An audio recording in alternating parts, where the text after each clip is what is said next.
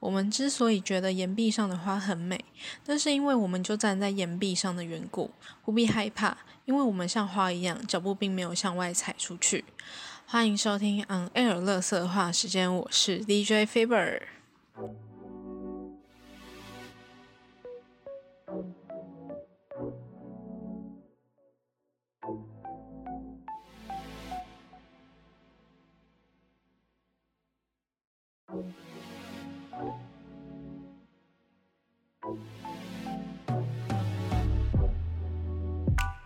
现在是我认为最适合录音的一个时间点，因为现在呢，我哎，我有点忘记我没有，我有点忘记有没有提过这件事情，也有可能我之前提过，然后后来就被我剪掉了。但反正呢，就是呃，因为我我都是在我自己的房间录音，然后我的灯它因为过于可能有点老旧，或者是它可能有有一点坏掉，还是怎么样，反正呢，就是这个。它就会不时的发出一些很吵、很吵的声音，所以每当那个时候，我就没有办法录音，因为它一定会被录进去。有一次就是会录进去，然后我就在前面在那边调的很辛苦，所以呢，我就决定说以后就是等没有这个情况的时候才会录音。甚至我还有就异想天开，想说因为关灯就听不到这个声音，我想说那我要不要干脆关灯录音？后来觉得这个想法有点智障。好，如果你是被开头那句那段话吸引进来的话，那我可能会让你失望，因为我今天没有聊死神。好啦，也许有吧，就稍呃聊个一下下而已。而且我不是要聊死神，我是聊死神的手游。最近呢，反正最近就在看 MSI，然后我已经两年没看 MSI 了，因为去年没有 MSI，去年是季中杯，然后再就是前年，但前年那时候因为我其实刚看比赛没有很久，所以我也不太懂 MSI 是什么东西。然后那时候那时候也很不是很凑巧的点，就是在于说那时候比赛的时间好像都是在那种晚上，然后那时候我好像蛮忙的吧，所以每次等我。忙完回去打开电脑，MSI 就比完了。然后这一次呢，这一次就还好，这一次都是在我有空的时间，但就是必须要熬夜，然后每次就一定要弄到个三四点、四五点才能睡觉。而且如果 PSG 又给我排在最后一场，然后他们如果打的没有很好的话，你看完就觉得很生气。对，就是跟梅迪那一场比赛，我觉得最最浮夸的。一个一场比赛不是一场比赛，一浮夸的两支队伍，人呃，其中一支呢是大洋洲赛区，好，反正就是大大洋洲的 PGG 对上，好像独立国协赛区的那个 UL 吧，呃，应该是倒数第二场还是哪一场忘记了，反正那教练呢。因为我是从中间开始看，所以前面我也不是很清楚。然后我就看到他们两边的教练都打扮的超，就是他们都超认真打扮。我就瞬间想说，我到底是在看伸展台，就是看他们在走秀，还是在看比赛？然后反正 P G G 的教练呢，他就把头发抓的非常漂亮，然后穿了一个就是虽然他是穿那种一般的西装，但他里面的衬衫还是有花纹的那一种，然后还戴一个墨镜。然后想说天啊，这到底是什么？然后我以为这已经很夸张了，结果 U O L 的教练出来就是更更更 fashion 了一点，他穿了一个非常 bling bling 的西装外套。就是他，他也是有抓头发、戴墨镜，然后也是穿西装，然后他的那个西装外套真的是亮到一个，亮到一个，我不知道，我不知道那到底是哪里买的。就是那个是，就是如果你有在看杰尼斯偶像的话，那是杰尼斯风格的西装外套。他到底是去哪买的那件？虽然说 UOL 最后还是输了，没有晋级，不过至少让我看到一个非常 非常奇妙的一个奇妙的一个瞬间。然后再来就是 C 九，一开始我看 C 九的时候呢，状况，嗯，他们的状况并不是特别好，反正他们就是甚至还输给 DFM 嘛，然后反正就输了两场，还是几场，反正他们就连输了不少场，然后我就觉得说，哈，那会不会就是？可能要被淘汰，然后 我还记得就是那个 PSG 的火龙，他在采访的时候他说：“嗯，我觉得除了 C 球以外的，队伍都很有机会晋级。”结果接下来他们就打赢了 DK，就觉得说火龙到底是是不是在奶？然后打赢了 DK 之后，反正接下来就应该是昨天吧，昨天他们全部的比赛都有赢，然后最后的成绩就是只有啊，就只有输，就只有输那两场，就是。D K 跟 D F N，然后其他都赢，就是四胜两败。我就觉得我到底看了什么？因为我原本还我还特别去改预测，就是我看完了第一天的比赛之后，我就觉得说我对 C 九不太能信任，所以我就去把我的预测改掉，就全部改成对面的。然后反正就是就这个操作导致说我就输的超惨，真的是很很讨厌。虽然说那只是就是 low 的奖励而已，但我还是觉得有点心痛。我觉得 D K 真的是有点迷，因为他们除了输 C 九之外，他们还就是在跟 D F M 比的时候。第一次啊，第一次跟 DFM 比的时候也是僵持，而且甚至还差点输掉，是最后最后一刻逆转然后才赢的。所以我就觉得说 DK 真的是有点有点看着有点抖。虽然说那时候会很期待说，如果 D 就是如果 DK 输给 DFM 就输给日本的话，会觉得这是一个蛮蛮惊奇的一场比赛。可是毕竟我那时候已经压了 DK 赢了，所以呢，我当然会不希望输掉，就是一种你又希望看到日本。翻盘，然后你你，但是你又不希望说自己就是预测失败，就是一种非常非常迷的一个状况。然后再来就是 PSG，PSG 的话呢，就是呃，当然他们这是组了一个拼装车的二点零版，他们跟 BYG 借了他们的 AD 小柴犬。然后虽然说第一天就是打的呃有点惨烈。开局的时候还不错，但就是前面被一波抓了之后，之后就有点扳不回来。所以一开始第一天看的时候，我就整个气到，因为那天是两点打嘛，然后我就整个气到就是五点多才睡。可是我隔天就是一早就要出去，所以我就整个在一个睡眠不足的情况下，就是整个心情超差，就是心情也差，然后睡眠又不足，然后上班的时候我就一直疯狂想睡觉。后来就还好，接下来有赢。虽然说我 我真的觉得很烦，就是每次都一定要排那个两点比，真的很累，而且。你排在最后一场就是一个比完你就要睡觉的情况，万一输的话，你真的会很难睡。但还好，就是后来几乎都有赢。然后，呃，最后一场就是跟 Mad 比，虽然又输了，不过那一场我倒是没有看。最后当然就是要讲，就是 DFN，刚刚一直讲到的 DFN。DFN 的话呢，他们是日本 LGL 赛区的冠军，所以也就是代表着日本赛区参加这次 MSI。那其实我以往对于日本赛区的比赛都并不是非常的，就是我只要看到日本，我就觉得我通常我就想要我我通常我就会觉得说，那应该。感觉希望不大。虽然说他们在二零一九年的世界赛的那个入围赛的时候，有打了一个非常爆长的比赛，就是好像打了一个多小时吧，但是最后还是输掉。然后后面就我就我就就觉得还好，去年是 V 三，就前年也是 DFN 参加世界赛，然后去年是 V 三，然后我就觉得嗯，看起来就就没什么看头的感觉。那今年初其实因为我之前一个蛮喜欢的选手叫 Crash，呃，他就到日本的某一支战队当选手。那我那时候就有为了要看 Crash 的比赛，就是有稍微看了一下日本的比赛。然后呢，我才发现说，其实日本的英雄联盟联赛就是他们自家人是很挺的，日本人是非常爱看的。就是听说那个他们那个票都，呃，我不知道有没有到一票难求，但听说就是还就是基本上大家就是很多人都会去看。如果还有开放的话，那这一季好像都是比线上赛，所以基本上就没有观众。我那时候就抱着一个期待去看。但是呢，就是偏偏他们一个礼拜就只打一天，然后他们一天会从中午打到晚上，一支队伍会打两场，然后一天好像要打个八场吧，因为是从中午十二点就开始，然后打到大概晚上八九点。然后我想看我我如果要看前面的比赛，我就必须要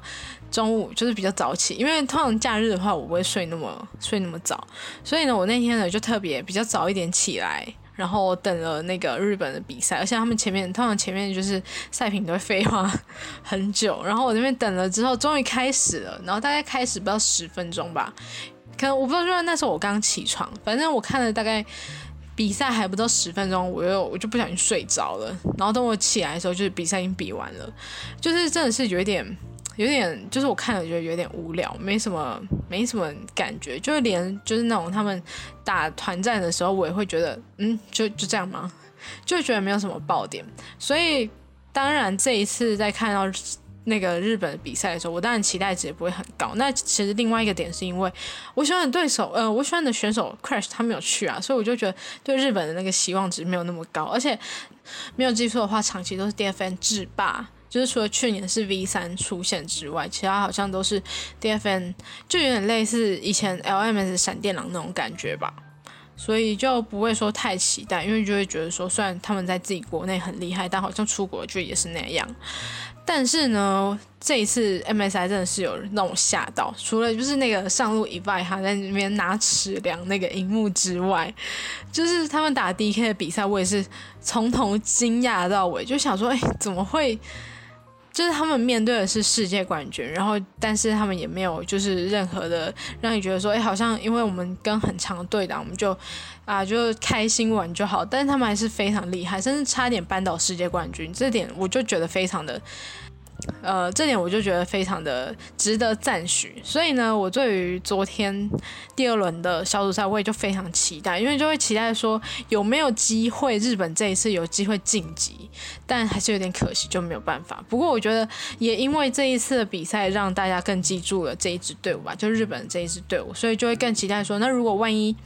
什么万一？那如果就是夏季赛依然是他们出现就参加世界赛的话，就会更期待他们的比赛。虽然说可能还是要打入围赛，但也会期待说他们在入围赛的一些表现。好啊，那目前就是这是目前我对 MSI 的一些总结。然后接下来，接下来是六强的嘛，我当然还是希望 PSG 可以晋级啊。虽然我也不知道几率是多少，但我还是希望可以进个四强啦。最近呢，应该是我最近喜欢的一些东西，因为都是蛮回忆偏回忆类型的，所以想要分享。首先呢，就是《超级名模生死斗》，不知道大家有没有看过这个节目？它是我小时候呢，每个礼拜六就是晚上都一定要看 Channel V 的一个。虽然说我小时候本来就很常在看 Channel V，因为小时候会看什么棒棒糖、黑社会，所以基本上就是一定会看。那还有就是，当然也包含会看《超级名模生死斗》。就是我还记得每个礼拜六晚上十点，然后我是从第二季开始看的，然后一路看到大概第十季。但是认真来说，我记得的内容并不是非常的多。然后我个人喜欢的也就只有第二季跟第四季。就这样子而已。然后我最近会重看，嗯，就是我最近开始重看《名模超级名模生死斗》。然后我目前看了第二季，就是我把第二季看完，然后第四季看到一半。然后我之所以会重看的原因，是因为呢，我最近看了一个 YouTuber，他叫聪明喜德，然后他就开始在做，就是呃，超级名模生死斗各季的人物介绍。然后就勾起我很多回忆，所以我就跑去找来看了。然后因为我目前看完第二季，就是有整个颠覆我的想法的感觉。因为我以前我以前就是那种每一季呢，我都只会喜欢第一名那个，因为呃我自己可能也看不懂，所以我就很胡乱的就乱喜欢。所以我就最喜欢的一定都是冠军，但是。看了第二季之后，发现第二季的冠军那个尤安娜，我不是特别的喜欢。她的照片也都非常好看，然后甚至她也拍出了那个被堪称神照的那个安全帽照。虽然说我就是一个俗人，我看不懂安全帽照到底。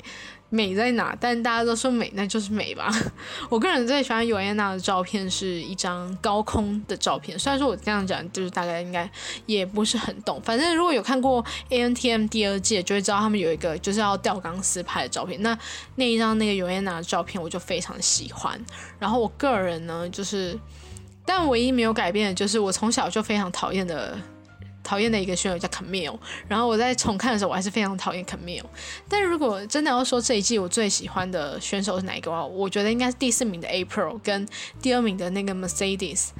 就这两个我超喜欢。首先 Mercedes 她的性格非常的可爱，非常的讨喜。虽然说我非常的认同为什么他没有办法成为第二，呃，为什么他没有办法当冠军的原因，因为。当时很多评审都觉得说他长得太过商业化，虽然说我那时候一点都不懂，就是太商业化到底什么意思，但我现在大概懂了，就是那一种，嗯，我对他的评论就是那种，我很有可能会在逛屈臣氏或是逛宝雅，就是那种欧美彩妆的时候，我会看到他的照片，就是那种开架式的。比较稍微平价的东西的时候，我很容易会看到他的照片，但是我绝对不会在专柜、在那种精品上面看到他的照片，因为他就是没有那种高级的气息，所以我觉得颁给尤安娜还算是一个可以接受，但是我又认为尤安娜她的实力没有坚强到她可以制霸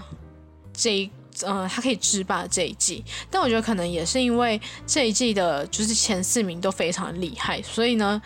你就相对来说，你不会觉得尤安娜特别的强，所以在她拿到冠军的时候，就也不会特别觉得她有什么太，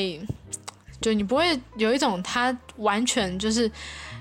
完胜大家可以拿冠军的感觉。所以我觉得他的那种夺冠的 feeling 是有点薄弱的。那再来的话，其实 Shandy 第三第三名的 Shandy 其实也不错，他就真的是完全完全那种开挂，也没有开挂，他就是一开始。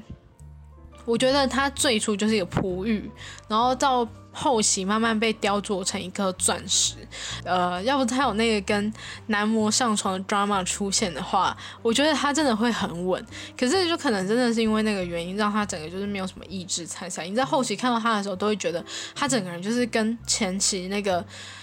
呃慢慢的感受到自信的那种感觉非常不一样，就是感觉就越来越弱，越来越弱。虽然说他在那件事情刚爆发的。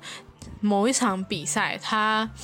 呃某一个挑战赛，他也是有赢，然后他也很庆幸说没有因为呃情呃没有因为他当时的事件受影响，但是其实也是有影响到他后面整个比赛的，所以我个人是觉得有点可惜。如果没有这个事情的话，也许他的名次可以再稍微调高也说不定。然后再来就要说到我最喜欢的就是 April，我觉得 April 完全就是 A N T M 最最强的压抑，没有之一，他就是最强。但是呢，我真的觉得 April 他就是一个他本身就已经很厉害、很有潜力的一个人。可是我觉得他有点把自己逼得太紧了。就是后期你会看到他不管做什么事情，都是用一种我觉得努力已经不足以形容他，他是用拼命在在做这件事情。可是我觉得有很多时候不是你拼了命的去做就一定能达成的，因为有些时候呢，那个力道跟就是理性跟感性之间的。拿捏，我觉得他没有掌握很清楚。他当时呢，就是有点得失心太重，一心想要赢比赛。那我觉得这样子的话，其实反而就不会让他表现的太好，因为你就会觉得他好像就是一个想赢想疯了的人。就是你他不管做什么事情，你都觉得很拼命，就觉得干嘛要这个样子。然后我觉得当时尤安娜有一个。呃，他有一个介意的点，然后我是蛮认同的，就是他在某一集后面某一集呢，他就问 April 说：“你为什么想要？”啊，因为那时候好像有那个演技的挑战赛，然后 April 就是演的蛮好的嘛，然后他就说：“你比较想要当 model 还是当演员之类的啦？”我忘记他到底问他什么，然后 April 就说：“我把模特这个工作，就是我想象我在演绎模特这个工作。”那尤安娜当时，因为尤安娜她是一个非常热爱时尚的人，她就是对时尚界非常的有研究，然后有时候有什么来宾啊，她都会非常的清楚的知道说，就是这个人的一些资讯或者他有什么样的作品。然后呢，他就觉得说，如果让 April 赢的话，他会很不服气的那种感觉，因为他就觉得说，他不是真心爱时尚界的，他只是想要赢比赛。然后其实我很懂尤安娜当时的心情，因为如果是换成是我的话，你看到你喜欢的东西，然后被一个可能没有那么热爱的人，但是他却又比你优秀的话，你真的会有一种他到底凭什么的感觉。我觉得女生很容易这个样子，所以我那时候看的时候其实有点理解尤安娜的，但我还是很喜欢 April。然后我就是因为看了。呃，A N T N 的关系呢，我有去追踪一些我比较喜欢的选手的那个 I G，然后其中就是我有追踪 April，April 真的是他到现在，就即便已经过了个十多年了，她还是非常的漂亮，就是她在 I G 上面发的照片都很漂亮。就是临死角那种，的时候我就才会说，我才会说，就是 April，它完全就是 A N T M 最强的压抑，没有之一。然后再来就是第四季，我个人最喜欢最喜欢第四季了。虽然说我有点那种比较脑。脑粉嘛，就是无脑的那一种，我都是看到冠军，就是觉得很喜欢。那当然，我在看了第二季之后，我就发现我并不是最喜欢尤安娜。不过呢，在我看了第四季之后，我还是最喜欢冠军的那一马。虽然说大家都比较喜欢第二名的 Kalen，但我个人最爱的就是那一马。Kalen 就是那一种，呃，我知道她很漂亮，可是我真的就觉得她 so so 的感觉，就是我也觉得她整个人就还好，然后她。就是我对他来说也没有什么记忆点，就相比第三名的 Kingya 跟这第四名的 Britney 之外呢，Kellen 真的我没什么太强大的记忆点，反正后面的选手记忆点都比比他还要多。例如说之前拍那个双语照，然后被说 N 天最丑那个 UV，然后还有那个之前被就是双淘汰，然后被泰拉大骂的那个日呃那个 Tiffany。但是我不得不说，我还蛮喜欢双淘汰那一集，就是另外一位被淘汰的 Rebecca。呃，不过我单纯喜欢她的颜值啦。然后我重看了之后，我才发现说，原来她也是一个就是很话很多的人。因为我一开始以为她只是一个非常安静，就可能可能是因为她被骂的时候，她就是默默在旁边被骂，我才会有这个印象。不过我还蛮喜欢 Rebecca 的颜值的，然后所以她被淘汰有点可惜。然后 Kellen 的话呢，就是回到 Kellen 这个话题，我觉得不得不说 Kellen 那张七宗罪真的拍的很好，而且他那时候还遇到他的挚友，应该有呃，反正就是他的朋友过世，算是一个蛮难过的点。但是我觉得我还是最喜欢奶玛，但是看了嗯看了第四季之后，我才发现说其实我也有点误会 Kellen。因为我一开始也以为 Kellen 就是那种静静的不出声的那一种人，然后就是我真的对他没什么太强大的记忆点。可是我看了才发现，其实 Kellen 他也是一个非常生动的人，就是他有他可爱的一面、活泼的一面，那当然也有比较呃比较就是沉闷的一面。所以呢，我觉得 Kellen 也算是我在重看的时候有稍微对他加点分。但我最喜欢的还是哪一码？哪一码的话呢，他就是一个你现在看还是觉得他是一个非常帅气的。帅气的一个人，他在当时就已经非常帅，就是发型啊什么弄得非常的有个性，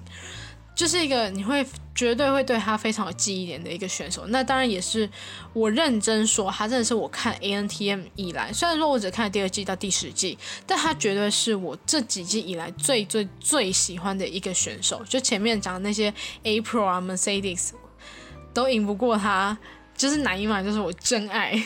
然后他的反正他有很多厉害的点，就是比如说他会跳舞嘛，因为他在一个艺术世家长大。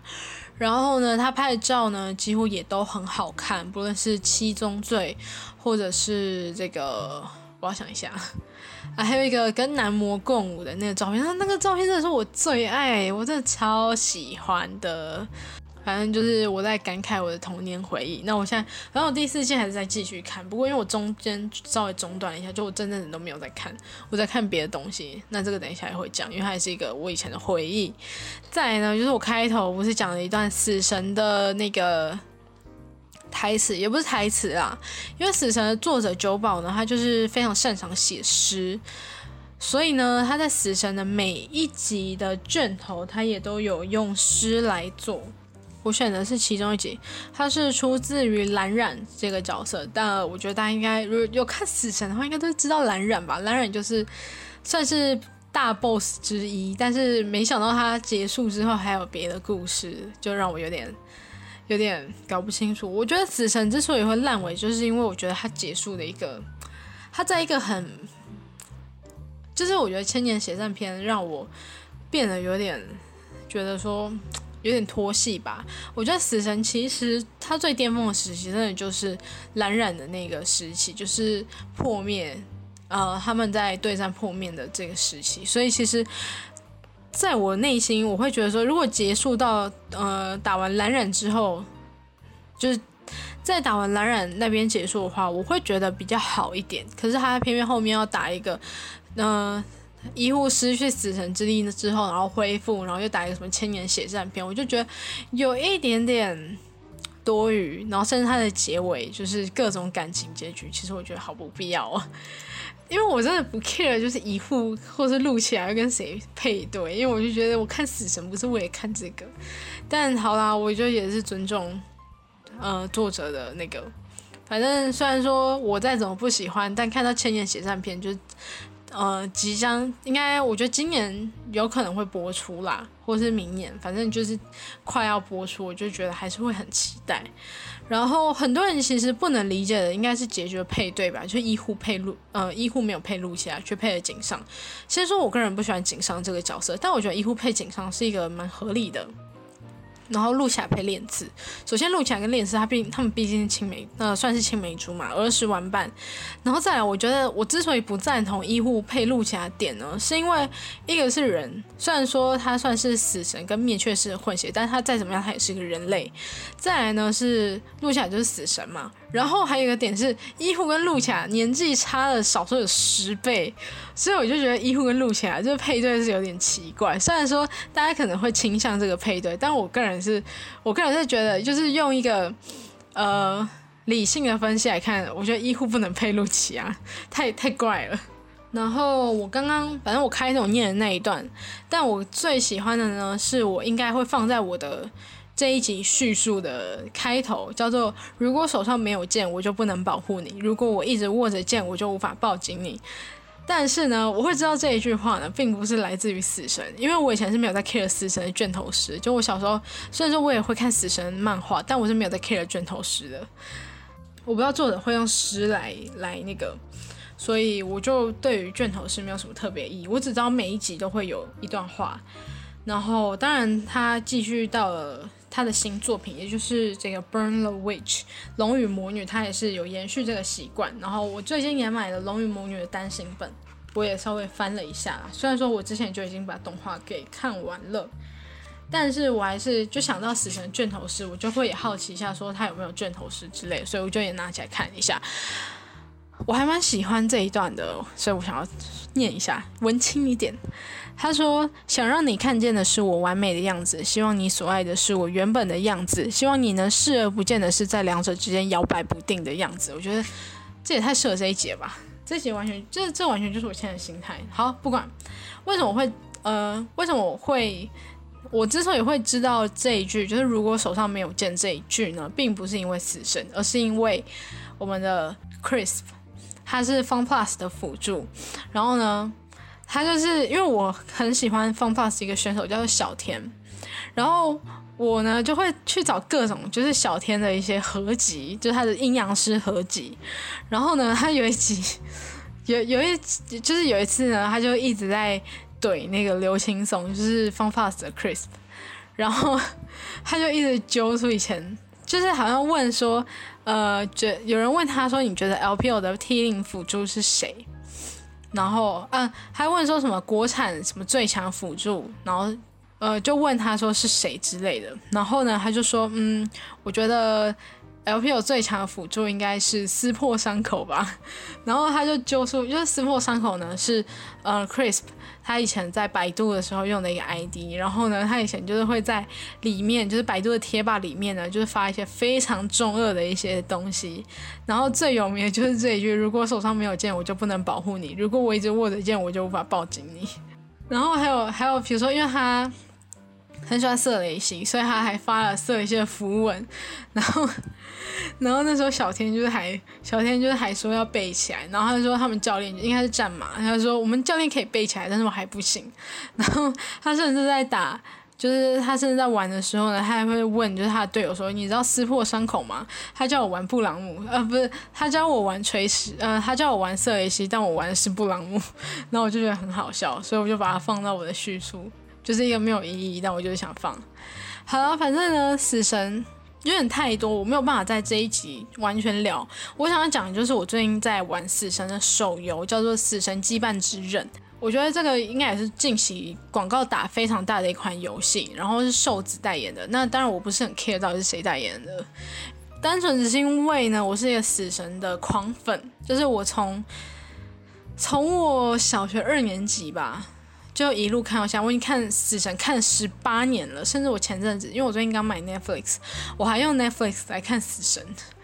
反正，然后我就一看到那个羁绊之刃呢，我就立马跑去预约。那也等到它上线，我就下载了。然后我个人现在也是玩了一个多月了，因为它就是四月初上线嘛，那现在已经五月中了，所以我已经玩一个半月。然后我个人觉得。它有让我喜欢，但有让我不是很喜欢的点，但我还是，反正我就希望说营运可以认真的做下去，因为很多就是以那种动漫 IP 做成的游戏，通常就是要不是就是把，就是以 IP 为卖点，然后把粉丝当盘子，不然就是各种的，反正就是质感都不会太好，所以我对于死神这款游戏算是蛮期待，而且。官方也很认真的在打广告，找了人代言，所以我会希望说他真的可以就是做的更好。再来就是我最近在看的，为什么我呃超级名模生死都看了一半中断，就是因为我跑去看，我跑去看影子篮球员。其实这是我第一次看影子篮球员的动画，我以前只有看过漫画而已。我在看的时候呢，就觉得嗯，虽然说我对影子篮球员的评价就有点类似。网球王子那样，就是各种的浮夸，就是一些你觉得在日常生活应该不会看到。虽然说好像真的有一些会在日常生活中看到，就是里面有一个还蛮强的射手叫绿间真太郎，然后他反正他的强项就是在不管哪一个地方投球，他都一定会投进。那我那时候就觉得很胡烂。但是以前我就曾经看过影片，是日本的，好像国中还高中的篮球比赛，然后真的有人从一个非常远的距离投篮，然后他投进了。然后我记得那一篇下面的留言就是原来就是原来绿箭是真的，他没有在演，就是他真的是这么厉害。那反正我喜欢的点，其实我也忘记我一开始为什么喜欢，可能是我那时候身边的同学，因为我看的时候是国中，可能是我当时我的同学都非常喜欢，所以我也就在这样子的影响下就跟着开始看了，然后。我在一次重看的时候，我就觉得，其实我前阵子有一段时间，我开始排斥那种王道王道风的动漫，但是我在看了之后，我又觉得，嗯，其实王道动漫也没有什么不好，有时候就还是想要看一点这种热血沸腾的感觉，然后你才会对生活燃起一点希望。这是我对王道漫近期的一些看法。反正呢。虽然你都会，你在看的时候，在看的时候，就是因为有一次我在看的时候，我姐在旁边，她就疯狂吐槽，她就觉得说，就是怎么可能现实中怎么可能会有人讲这种话？就是他们在讲那种就是很感谢那种互相鼓励，然后她就觉得说现实生活中不会，我也觉得不会，就看的时候会这种。看的时候真的觉得尴尬来发作，可是你内心就知道说这是一种热血沸腾，就是王道漫的那种攻势热血的感觉，但你还是会看得很爽。然后之所以让我看的很喜欢的点，就是有应该是第一季最后吧，就是铜皇打海长的那一场比赛。然后呢，黄赖那时候他就一直很想要赢过秦风。他当时他，但是前期就是一直不是很顺利，然后他才会一直心里想说，因为他非常崇拜清风，所以他就会心里就会想说，虽然他想要赢过他，可是又不希望看到他输掉的样子，就是这种想法互相抵触，导致说他的能力没有办法完全发挥。所以在他最后就决定说应该要为自己的队伍努力的时候，他就选择对清风说，他不要再崇拜清风这个人了，他决定要真正的把他当对手来。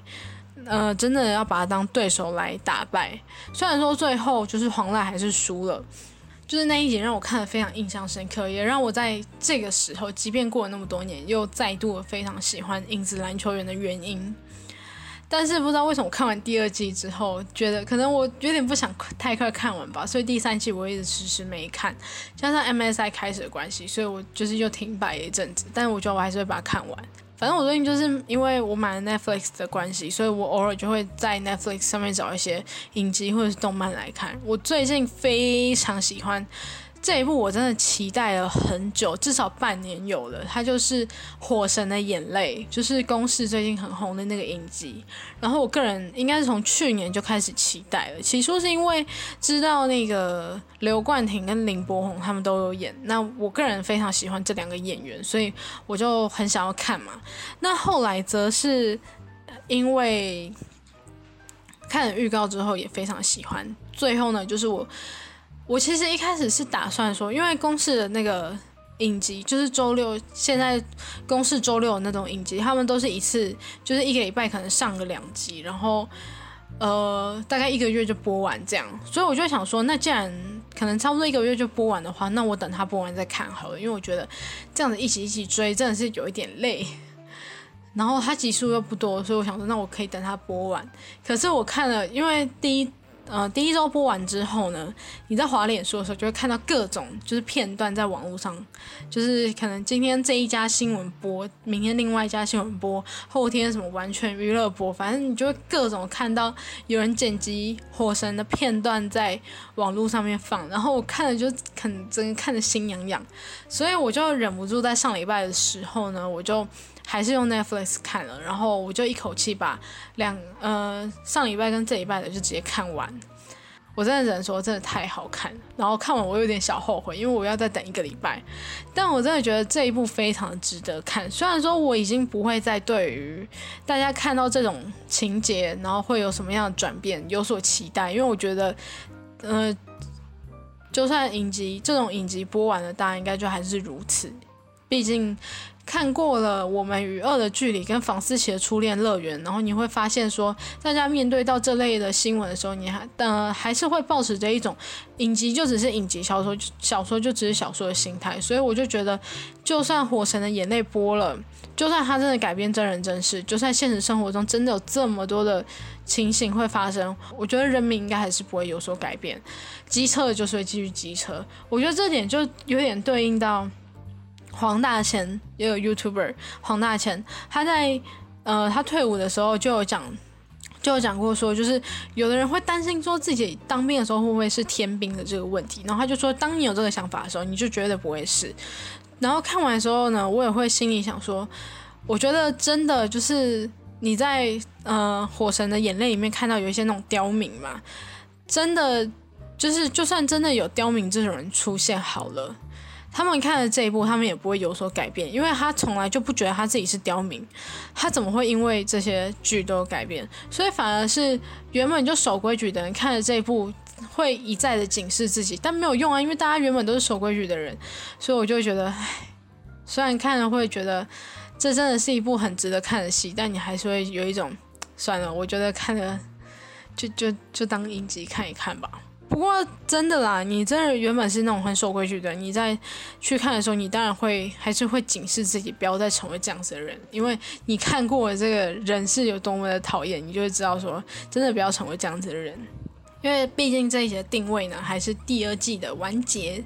季检讨大会，就是认真的要检讨这一季的，然后顺便可能也会来整理一下，说我这一季做过的主题，然后我觉得哪些很好，然后哪些就是蛮废的。先来讲退步跟进步好了。退步的点，我觉得是我变懒了。变懒的点呢，就是呃，我最近更新不是很勤嘛。然后一个点当然是呃，平常觉得很忙，然后就会觉得说呃，已经够累了，就不会想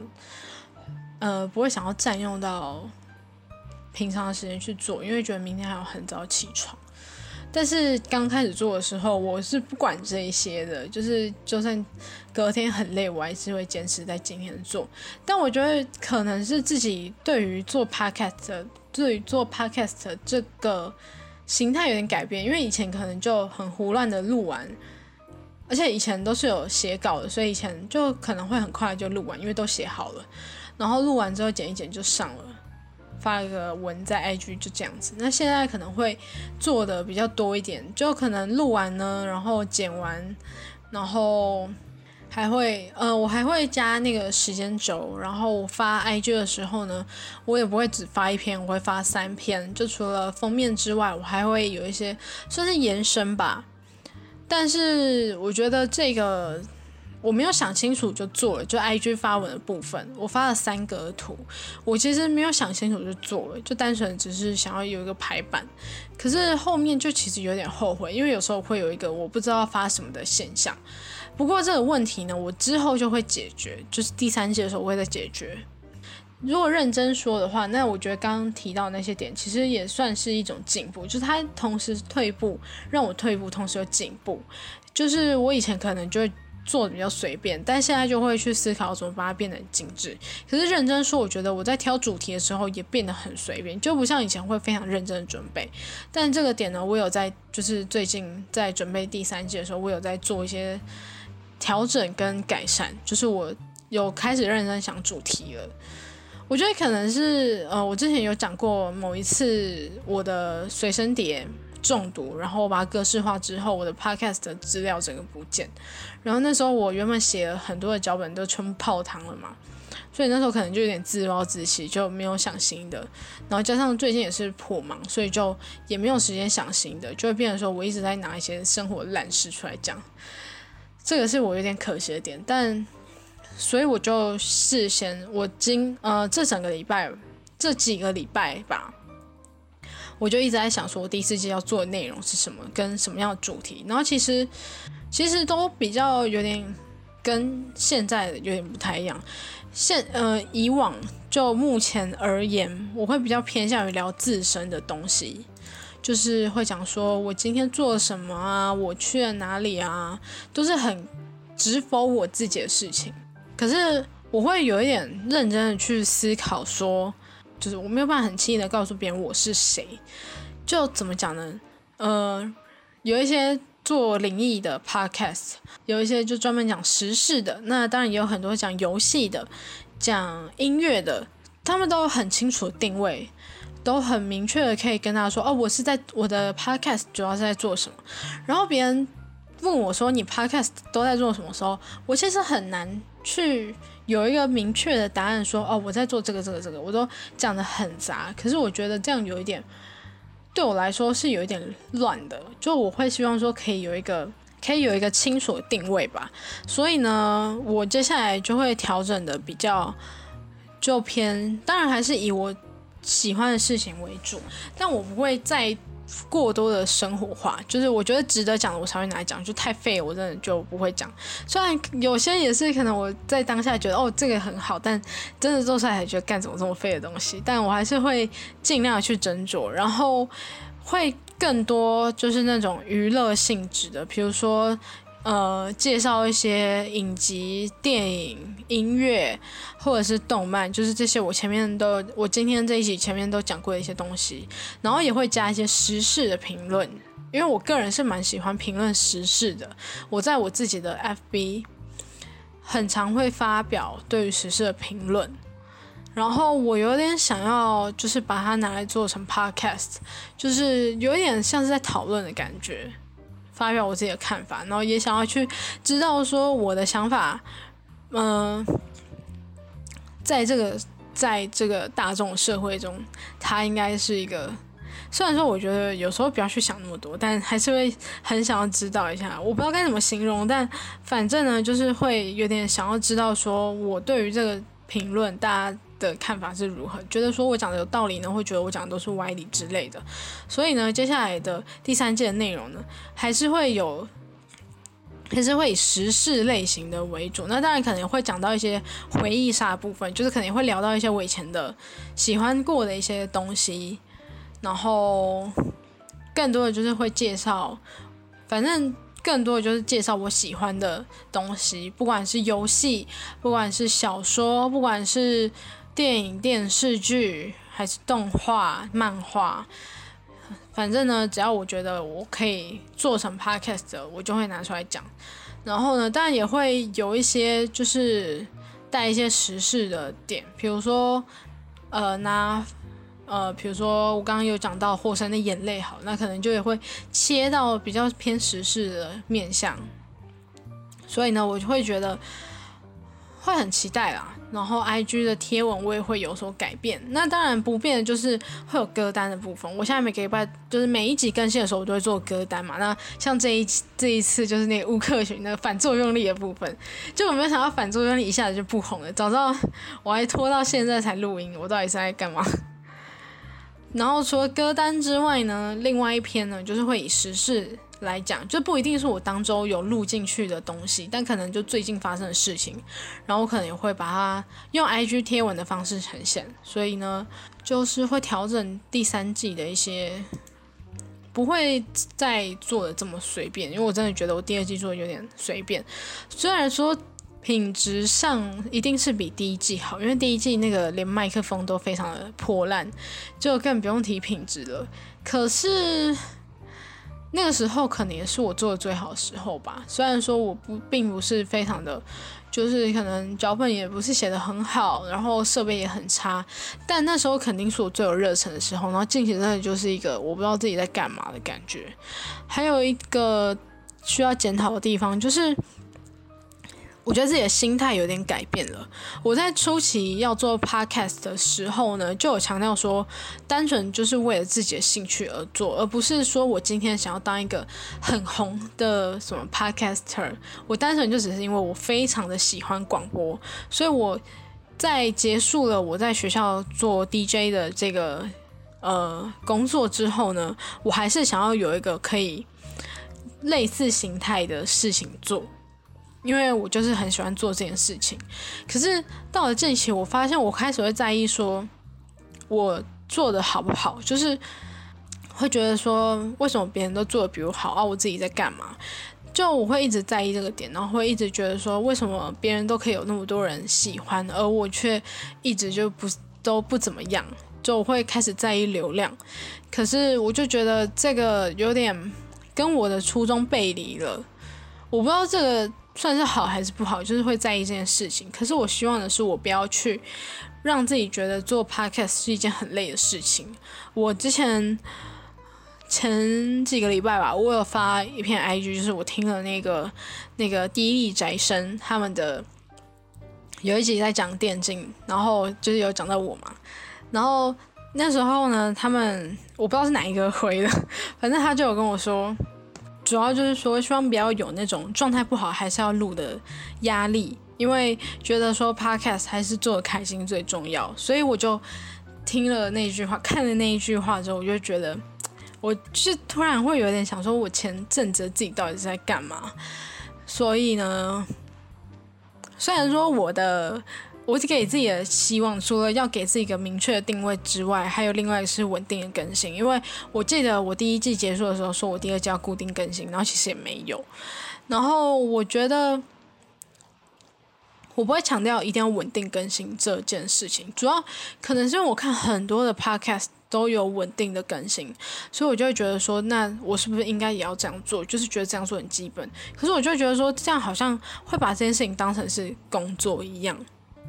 有点就是，如果把它变得像工作的话，那就会好像有一种我白天已经在工作，然后我下班回到家，我还是在工作这种感觉。就如果把 podcast 变得像工作的话，我就会变得有点排斥，变得很不想做。所以呢，我决定要，呃，就是有一种不要给自己太大的压力，然后想要渐渐的把做 podcast 这件事情拉回到那一种做自己喜欢的事情的感觉。虽然说我给自己的期待是希望可以稳定更新，但我还是会觉得说，可能还是会维持现在这种一两个礼拜更新一次的，就大概就是一两个礼拜啦。所以，呃，就不会像以前第一季刚出的时候那么的频繁，但是也不会说我一下子失踪非常非常久，就还是会维持在一个周期。可是我不会觉得说。不会有那种说我这礼拜一定要出的那种想法，就觉得我想做我再去做就好，就是大概是这种感觉。然后好，以上就是我对于这一集的一些检讨。然后再来呢，就是我来回忆一下我的这个第二季好了。我原本想要等到我就是大概八月做这个节目一周年的时候来一个回顾，但是呢，我等不到那个时候，所以我想说先来做。呃，先来简单做一个，就是只有第二季的回顾就好，然后找个三集我个人最喜欢的，跟三集我个人觉得有点小后悔，就是觉得做了，嗯，觉得好像没有那么有必要的主题，呃，并非讨，并不是说讨厌或我觉得这一集做不好什么的，就是可能做了之后，一直到现在再回去看，会觉得。好像没有那么的喜欢，就觉得好像不是太满意的集数。嗯，首先肯定是第二十九集，就是在抱怨公厕的事件。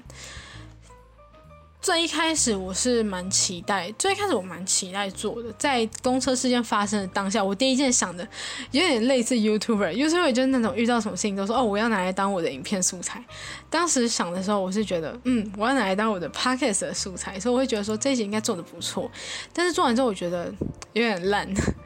我不知道该怎么形容，但就是不怎么样。然后再来应该是交友系列的第三集，虽然我没记错的话，这一集的收听还颇高。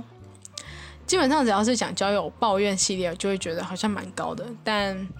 但就是会觉得抱怨的有点牵强，就觉得好像有时候没有没有真的那么的必要讲下去。就我不知道该怎么形容，反正就是觉得就觉得这一集变得比较没那么的，就比较前两集好像没那么的好。再来的话，好，其实认真想，我都觉得不会说太糟，虽然说。呃，今年的几集我都会觉得做的不怎么样。可是认真讲的话，我并不会觉得主题非常的糟糕。可能是我把标题下的还不错，但因为有一些内容毕竟我都忘光了。然后要讲来挑我喜欢的部分，某一集是那个。